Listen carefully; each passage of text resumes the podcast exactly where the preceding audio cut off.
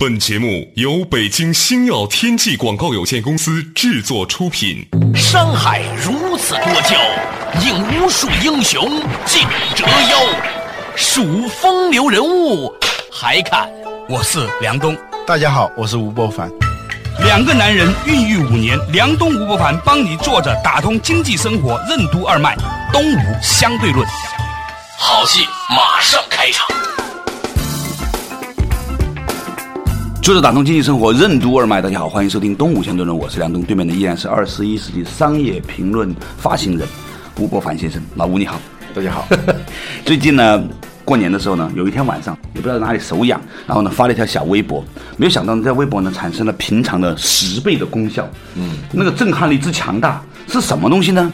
就是我问大家，我说如果二零一三年你只能做一件事，你会选择做什么？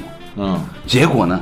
很多人都说我要结婚，而且一看都是女的嘛，要嫁掉。于是第二天我又发了一个微博，这个能量又翻了一倍，说呢，如果你想嫁人的话，那天正好是二月十四号这个情人节之前的一晚上，我说如果你想嫁出去的话，请到我这里来举手。嗯，两千八百个人过来举手。啊，因为平常嘛，我们这个微博呢也就几百个人回复，两千多个人，我觉得很奇怪，而且呢，一看都是善男信女啊，都不是那种不靠谱的人呐，都不是那种僵尸粉，你知道吗？嗯，就是有很长的那种发言的记录啊。你看他平常关注的还是哲学、文学、动物相对论的这种，这东西我很诧异，就是原来中国想嫁的女孩那么多，那么疯狂。那一次我们碰到一女孩，她说她结婚了嘛，我说你是成功人士啊。成功的把自己嫁出去的人士啊，真的是剩男剩女，这很难听这两个词，我也很反对这两个词。对对对，啊，这不能叫剩，人人实际上是曲高和寡这个意思啊。他主要是他的出价过于高，那个出价，他出的价，他认为自己的价值，他出的价过于高，所以就没法出价，就不能叫剩，是吧？但是呢，你知道我看到这些人的时候，我的内心的感受是什么吗？我说你们太不珍惜。得之不易的自由了。你现在跟谁约会，你都是合法的，你还要怎样？是哪一年的光棍节？陈道华发了一条那个微博，愿天下有情人都成光棍你懂的。这 这这个，你这叫饱汉子不知饿汉子饥。反过来，人家也可以这么说了。对，谁是饱汉子很难说的，是吧？根据这个缘分这个角度上来说呢，一个人在什么年代结了婚，啊，他的婚姻状况怎么样，他的人生怎么样呢？有某种程度上的命运性所在，是吧？就是有很多人，你觉得他特别优秀，就是你不知道为什么是这个样子。但是反过来看，你发现总是有 C 男配 A 女的情形出现。对，尤其是最近，我发现好几家媒体、广播的、电视的，那平面的不用说了，都在讨论这个话题。就春节期间，租男友回家，现在成了好多单身女士一个很大的一个开销。因为你要不就不回去，单身的人其实挺好的，只有在过节的时候会觉得难受。我以前跟你分享过我一个快乐吧，每年的情人节的时候，我都会开车跟我老婆去看别人在街上吵架，每年都有。我经常在节目里面以前也分享过哈，就是呢，我观察到一个很有趣的现象，其实呢，从整体的幸福指数来说，有伴儿的和没伴儿的是差不多的。真是差不多的，因为但是他就是说，在这个时间节点上，你可以去无视很多东西，你可以去对各种习俗鄙夷不屑。但是节日这个东西它太强大了，当鞭炮响起的时候，你无可抗拒的意识到新年来临了，要不你只好是躲在屋子里头。这种感觉，你的内心不会强大到能够说服你自己说。这无所谓，你不愿意关在屋子里头做宅女，那你就回家跟父母团聚。团聚马上有一个很重要的一个使命，或者说推不掉的责任，你必须要嫁出去。尤其是到了二十八、二十九，二字头快变成三字头的时候，这种巨大的危机感袭来的时候，你就意识到租一个男友啊，跟父母有个交。我有个好朋友曾经跟我说过一个事儿，他说扛着过了三十五岁就好了。你理解吗？他说有的时候呢，其实只是一个习惯问题。事实上来说呢，我最近看那个商业周刊啊，就是那个 Business Week 中文版的，他讲过一个事情。他讲了，在美国呢，有一些互联网站，透过呢大数据运算和后台测试以及一些机制，令到人们呢可以有更多的选择。你认真想想，我们谈恋爱的过程，基本上来说，在你想谈恋爱、有能力谈恋爱的时候，周边能够给你选的。顶多不到十个，少则三个，多则十个，也就是这样子。就人家还能 available，你还 available，对吧？你也可以谈，人家可以跟你谈。然后呢，就碰在一起了，很快呢就完成了所谓的这个人生这个大事情。中国人在这个事情上呢，也不是很严肃哈。那么这个事情呢，就引发了一个问题。实际上，我们现在正在进入一个状况，就是我们每一个人比我们的父辈。要在这一辈子认识多可能十倍、一百倍的陌生人，嗯，就有各种机会接触到，这是人类历史上所不曾有过的。所以呢，我们就有可能能在茫茫人海当中找到一个真正合适我们的人。这个互联网的特性之一，它就是造就一个准熟人社会，嗯，或者叫内熟人社会。对，就是说，我们其实每个人在日常生活中的交往半径，它不会变的。对，比如说你有四五个，顶多六个十档级的朋友，对，绝大部分人还没有呢，还没有。再往就是一般的朋友、亲戚朋友，再往后呢是熟人，然后半熟人，在陌生人，是这么一个。同心圆的一个圈子，嗯，但互联网呢，它并没有让我们的这个交往半径真正的扩大，它只不过是让我们的可能性在延伸。事实上能接触到十万个人了，啊，但是呢，你的心其实也只能容下六到八个人。就这样，人自身的这个交往能力，这是一个最后的一个限制。但是互联网它能够把外围的大量的陌生人，嗯，以一种非常低的成本，以一种非常高的效率，让他可能进入到我们的。很里面的那个圈子，甚至是可以迅速的成为你的死党级的，也有这种可能。对，为什么现在大家都害怕这种人肉搜索？嗯，人肉搜索的本质就是说，它是在熟人和非熟人之间保持的一个状态。就过去呢，我们说知根知底。嗯，在农村里头可以这么说，嗯，宗族社会啊。如果是在早一点，像中国在改革开放以前的那种单位的大院里头，那你是知根知底的。现在也不行，你的邻居是什么你也不知道。我们知根知底耗费的那个成本啊，其实是很高的，这个时间成本。对，你是要跟他住好长时间。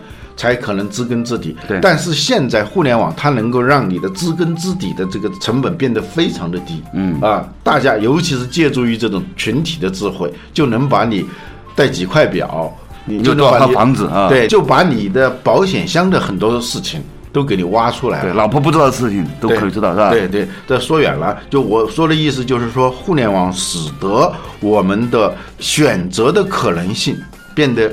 非常巨大，不是十倍、二十倍，不是几百倍，甚至是几万倍的拓展。对，就跟我们的父辈是完全不一样的。在我们父辈看来是匪夷所思的一些事情，在我们身上都在发生。对，所以呢，我观察的一个现象，这个现象到底是什么呢？我们下一趴回来再和大家慢慢分享。为什么说互联网令现代人拥有了史上最多的选择伴侣的机会和史上最大的在茫茫人海中找到真爱的可能性？什么是准熟人社会？通过互联网扩大交际范围，为什么是低成本高效率的？什么是媒婆的盈利模式？在信息不够发达的情况下，自由恋爱为什么是危险的？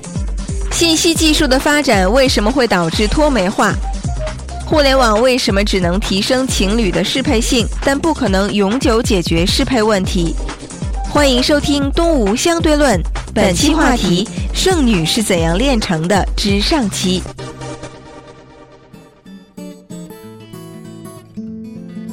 作者打通经济生活任督二脉，大家好，欢迎继续回来到东吴相对论，我是梁对面的依然是吴伯凡。刚才呢，我们提到一个话题啊，嗯，就是说，由于以前像我们这一辈六零后、七零后哈，甚至八零后早期的人呢，还是。在人际圈子当中，最多是朋友介绍的人里面去谈恋爱。其实呢，我们可以自然交往的人际圈子。对对对。而现在是一种虚拟交往的。对，就是以前呢，你能够适配的人群呢不多，所以呢，很多人在谈恋爱的时候呢，实际上就差不多六十分以上可以就行了，不能讲究就将就。其实，在你取值范围很小的时候，绝大多数情况其实都是将就的。对，甚至很多人，据我观察，就是因为两个人在一个单位里面，因为单位要分房子了，如果两人结婚了的话呢，分到房子的几率比较高，于是呢就结婚了。这种情况太多了，是吧？我们九七年毕业嘛，九六九七年还有所谓的单位分房子这一说，后来就没有了。就是中国人的婚姻其实在一个非常小的范围之内选择，但也不是中国人，是全世界都这样。嗯，但是以前呢，有所谓的媒婆这种制度呢，这个媒婆她撮合的人多啊，嗯，他会有很多的，比如说门当户对呀，包括。八字啊，当然现在我们看八字是很不科学的东西了，但是它有一些坐标，嗯包括他对这些人家庭的了解啊，诸如此类，可以提高彼此之间这个度。它是这个信息时代来临之前出现的一种信息和服务中介。对它它一方面它收罗了大量的需求信息，对另一方面也收罗了大量的供给信息，对。同时，它在这两个配对的时候，它能够跟你提供所谓的那些服务八字啊，所有这些它的盈利模式就来自于这种拼缝嘛，来自于这种需求对接嘛。对，现在由于这个信息技术的发达，导致一个什么东西，就是叫脱媒化。对那就是脱离媒人、对脱离媒介的这样一种状况。我们可以自由恋爱了，但是在信息不够发达的时候，自由恋爱可能是危险的。对呀、对那我你还不如有个媒婆呢。以前起码还有父母互相看着是吧？嗯其实父母互相看着很重要。我现在做父母了，我就意识到了，不能随便让孩子轻易的自由谈恋爱。大家懂什么呀？我们以前觉得自由谈恋爱很重要是吧？为什么这样说？梁启超就最近我看一本谢启章先生写的《梁启超传》呐。梁启超先生九个孩子都很成功，包括婚姻也很成功，事业也很成功。那梁启超呢，就在关于自己孩子的事业、读书以及谈恋爱这个事情上呢，就有一个观点，就是说你不能强迫他跟谁谈恋爱，但是呢，其实你是知道这个人更合适的，所以你要营造某种氛围，慢慢撮合他们。大概在五十年代、六十年代、七十年代出生的人哈，又没有媒婆，父母呢又不是很了解这个东西，然后呢，就两个人随便谈谈恋爱了，而又没有互联网的这样一个大数据的支持，所以呢，他处在一个过渡期里面的悲催里面。嗯。以后的人不会了，以后他可以选的。以前我们都十个人里面选，以后是十万个人里面选，那又不一样了，是吧但？十万个，我们说数据本身是不重要的，数据在没有数据挖掘能力、开发能力、加工能力的情况下，它实际上是一堆垃圾，是一堆废料。就像石油、原油是没有什么用的，你必须要开采提炼。你说的这个《商业周刊》的这个文章，它其实是在讲这个大数据。挖掘技术挖掘对于婚恋的适配性有一种非常好的优化和提升作用。我觉得许多很担心的女孩子啊，应该转变一个人生观，因为呢，你们正在面临一个巨大的机会浪潮。我以前在那个中学的时候，有一个很好的同学，我觉得他特别优秀。有一天他告诉我说，他去了百合网的时候，我好诧异啊，因为他是我以前中学时候的女神心里面的，你知道吗？嗯，这是因为他以前条件太高太高了，而且他说见到的人还真的挺好的，来的人也真是认认真真谈恋爱，正正经经的人士哈。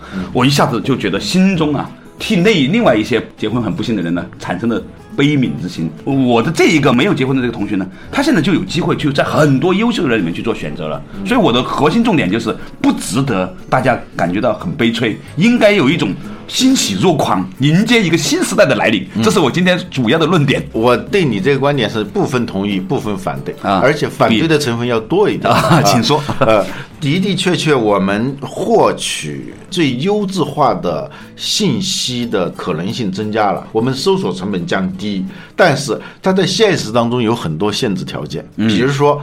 在互联网里头是没有空间距离这一说的，嗯，但是在现实生活当中，它是有空间距离的。它虽然不是在物理世界里头认识的，嗯，也是通过虚拟空间认识的，但是最后能够成功牵手的，往往是跟空间距离是有关系的，这是有调查数据的。对，就甚至好多就是那个隔几个街区的，当你在网上结识一个很好的女孩的时候，你发现她是在异地的时候，嗯，这个障碍还是存在的。最重要的是，我们只能获得充分的信息，但是我们不能获得充分的智慧。嗯，就是在判定我适不适合于对方，对方适不适合我的时候，它不完全是靠计算机能够计算出来的。对，这就是人的这种直觉的判断力，这一种相处的智慧，这是计算机永远教不会你的。嗯，我最近写了第二封给自己儿子的信，其中呢就谈到关于谈恋爱这个事情。我说，在你爱的人和爱你的人里面选谁呢？选性格温和的人。其实我后来发现呢，其实婚姻这个事情啊，最重要的还不仅仅是爱不爱的问题。两个人只要不互相讨厌，时间长了，其实可以建立一种很亲密的友情关系的。一只狗在你们家待时间长了，它要是死了的话，你都会很难受的嘛，是吧？甚至一个主持人天天在你们家电视机里面出现，时间长了，你也觉得他是你们家的一份子，这个是很正常的。以前我们大学学传播学的讲过这个事情，所以电视主持人不能像电影明星一样很有距离感，他关键是亲切感啊，不需要很聪明，他只要诚恳就行了，像你们家里的人。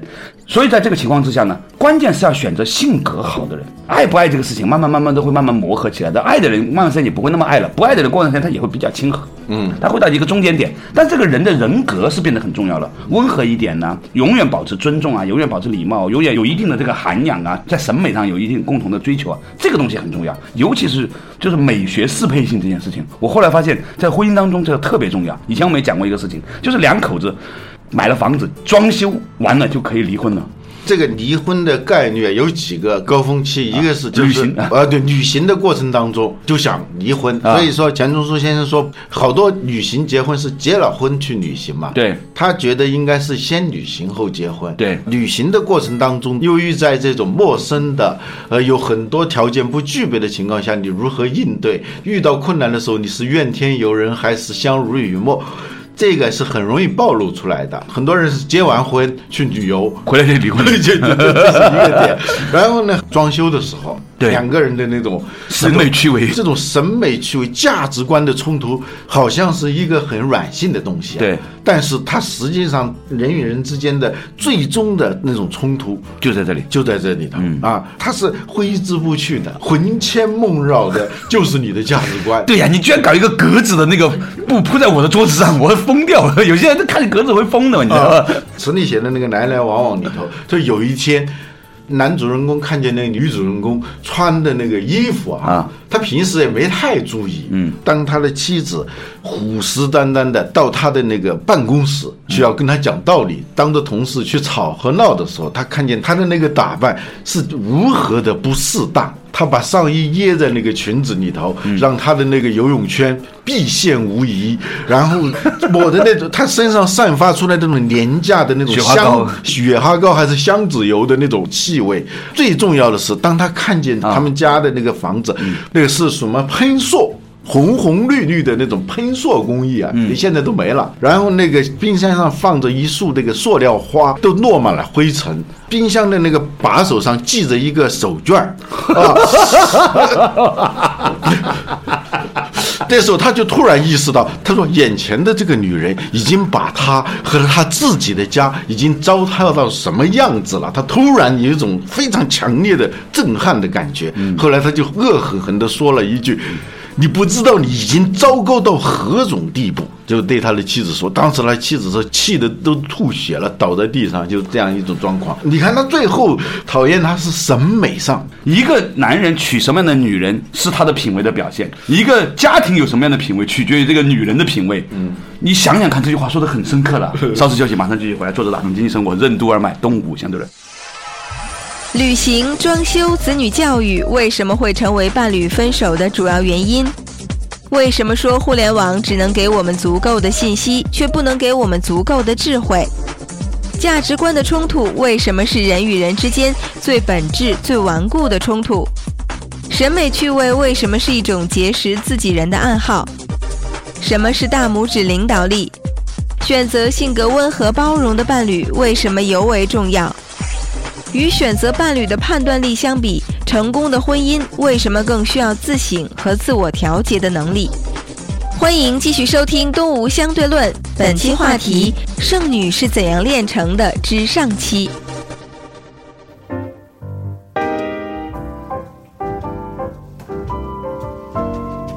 作者打通经济生活，任督二脉，大家好，欢迎继续回来《东吴相对论》，我是梁东，对面是吴伯凡。这次我们讲了一个话题啊，这两口子啊会分手的两个原因，一个呢就是旅行，一个是装修，其实还有一个就是子女教育。嗯，我后来发现百分之八十以上的中年的家庭争吵的主要原因是对子女教育上的问题。嗯，因为两个人，尤其是只有一个孩子，是吧？嗯，那把这个小孩子教育像我那样的，还是你那样的，是我们家那样的，还是你们家那样的？对哇，就完全就是两套世界观的冲突。价值观的这种冲突啊，其实是非常顽固的，它像个死结一样的。最终你会发现，所有的问题都不存在的时候，嗯，那个东西就开始显现。就在公司里头和在我们人际关系里头，有一头沉睡的怪兽，嗯，这个怪兽就是价值观的冲突。平时呢？你有一些外在的问题需要解决，对你要挣钱啊你生存啊、要生存，所有这些问题都解决的时候，那个东西就开始暴露出来了。开始苏醒了，就像大象闯进了那个瓷器铺，那就是把你的整个的生活苦苦奋斗来的这些成果，跟你搅得乱七八糟。美国有一个电影，我忘了那个名字嗯啊，就他那个电影搞得有点魔幻现实主义。当两个人吵架的时候吧，男的后面跟一群人啊女的后面跟一群人，他是两个家族之间的那个 两群人的吵架对，他是两群人的，甚至是两个人靠在床上就在吵架的时候，后面都是站着一群。其实这一群人就是你说随身携带的价值观在那儿冲突，你对你不知道的。在互联网上，我们可以有一些各种的适配性，其实应该加入一个指标，这个指标就是我们喜欢什么东西。我曾经看过一个很有意思的一个行销案例啊，讲台湾呢曾经有一个电影院，有一段时间盗版横行的时候，台湾的电影院也受到冲击。嗯。他们呢就做了一件事情，就是把这个电影院呢变成是一个交友俱乐部。他经常会让你们喜欢看同一遍电影的人呢，让你们互相认识。嗯，其实我后来发现呢，喜欢看同一种电影的人是很容易谈成恋爱的。一个电影其实投射了你的梦想吧，这就是心理投射。审美本身啊，它是一种我们内心里头预装的啊一个暗号。当一不小心因为某一个作品或者某一个场景，你们因为这一个暗号而相遇的时候，你会觉得咦自己人啊，马上就有这种感觉。嗯，但是我要说的是，审美它只是其中的一部分。谈恋爱的时候，审美占很大的成分，花前月下，嗯。柳暗花明。都是因为审美而走到一起。但是我们的人生啊，分为节日性的人生，嗯，和平日型的人生，嗯。但大多数时候是平常状态的。对，你在节日状态下的那种共识，嗯。那种默契，嗯，能不能够在平时适用，这是很大的一个问题。嗯，一对男女，嗯，在审美上非常投合，嗯。走到了一起，但是其他的还有很多的指标，嗯。由于它并不契合，最后是闪亮登场。黯然退场的事情特别多，嗯是吧？说到底，还回到你说的那个问题，就是性格的温和、包容。什么叫温和？嗯什么叫包容？这个我们各种各样的书啊，太多了，都在讲这些东西。嗯其实都没有讲清楚。嗯什么叫温？嗯什么叫和？嗯，什么叫包？什么叫容？这个越思考，你觉得里头的内涵内涵非常深厚。什么叫温？什么叫和呢？温它是介于冷和热之间的。对啊，一杯温水。对，在温的价值就在哪里呢？是它的温度，嗯，跟我们自身的温度的适配性。你说一杯凉水嗯和一杯开水，跟我们自身的温度是不适配的。对三十七度，我们就把它叫温水。你接触它的时候，它是去掉了它的个性的，这叫嗯温。我们身体的任何一个器官，我们。是很少意识到它的。当你意识到它的时候，就意味着它生病了。对所以我们跟人相处的时候啊，在某种程度上要做到，你好像不太存在。嗯，这个感觉，它不是不存在，它是跟你之间融入了，在某种程度上是淡化自身。但是它的的确确又是存在的，它的重要性就在这里头。以前我们讲到过一个叫仆人领导力，好的领导者，他应该是那种像仆人一样，嗯，在这个组织里头从事那种服务型的领导。很多人呢就没有意识到它的重要性，但是一旦它不存在的时候，你就马上意识到这个组织出了大问题。这是赫尔曼·赫塞的一部小说，他就写的这么一个仆人领导者嘛，他是一个化妆成一个仆人一样的在领导一个登山队。后来那个人要离开的时候，这个登山队瘫痪了，原因就在于其实他是真正的领导者。但是呢，很多人都没有意识到，但他没有的时候，你才意识到。我们跟人相处的时候，应该是好像在某种程度上你不存在，但是你又实实在在的在那儿。中国古代啊，去形容一个君子啊，就如沐浴春风啊。嗯，春风就是既不冷也不热的那种风。对就是他慢慢缓缓地在你身边的时候呢，你觉得一点没有压力。仆人型领导，还有说大拇指式的领导，嗯，有一点法医知识就知道，如果手伤残的话，这四个手指如果断掉了，嗯，它的伤残程度，就比如这是二等残废，如果是大拇指要断掉了，嗯，那是一等残废。如果没有大拇指的话，嗯，一个手能做的事情非常少。你试一试。对，但是呢，我们平时意识不到，不觉得的不觉得大拇指是重要的。这个君子就是这样的。首先，君就是领导者，君子他带有主动性的，他在暗中在引导着某种东西，但是他又是一个仿佛不存在的。嗯，就所以谦谦君子，和就不用说了，和它就是说总能把意志性的东西，嗯，能够一体化有一体中和和。和而不同，不同但是能合，就 match 到，嗯就是默契啊，嗯就是你突出来的地方，它正好可以主动性的调节，往后缩一点点，嗯你不够的地方，它帮你补上。这样的话呢，从整体上来说呢，变成了是一个完整的。对但是呢，掰开来看呢，大家其实是正好互补的，这种状态其实特别好。衡量一个人具不具备那种和的能力，说话和不和气，办事是不是有这种和而不同的能力？就是有一个词是能够表现出来，英语当中啊，这个人频繁的使用 and 不使用 but，这是一个很重要的标志嘛。嗯嗯，就是我跟你说话的时候，我即使不同意你的观点的时候，我不说 but，我不说但是，嗯，我说 and 而且，嗯，就是他的说的跟你不同的东西是显得像是补充性的，让你心领神会到。他的观点，他的原则性是不放弃的，嗯，但他的界面是非常的友好的，他不是跟你处于一个对立的状态，这叫和，和而不同的意思就是在这里头。但你想想，我们现在计算机非常的发达，我们可以搜罗所有的信息，我们强大的这种数据挖掘能力，能够找到那些跟我们隐秘适配的这些人，但是最终这个人跟你具不具备适配性的话，还是只有你自己能够知道。嗯，如人饮水啊，冷暖自知啊。还有一点就是说，我们作为一个人，他不是一个评判者，就是不是被动的在这个地方来评判说你适不适合我。嗯，实际上一个更重要的能力是什么？我适不适合别人？我们很多时候在婚姻关系当中啊，经常会想用我的价值标准来改造你啊。你父母是怎么教育你的？对，当你说出这句话来的时候，你其实是用你的价值准则在规范对方，而且是不遗余力的想改变对方。嗯，你想想，这个跷跷板游戏永远是没有终止的，那最后除非是大家都不玩了，从这个跷跷板下来，就这个婚姻结束，是吧？我们在衡量两个人是否合得来的时候。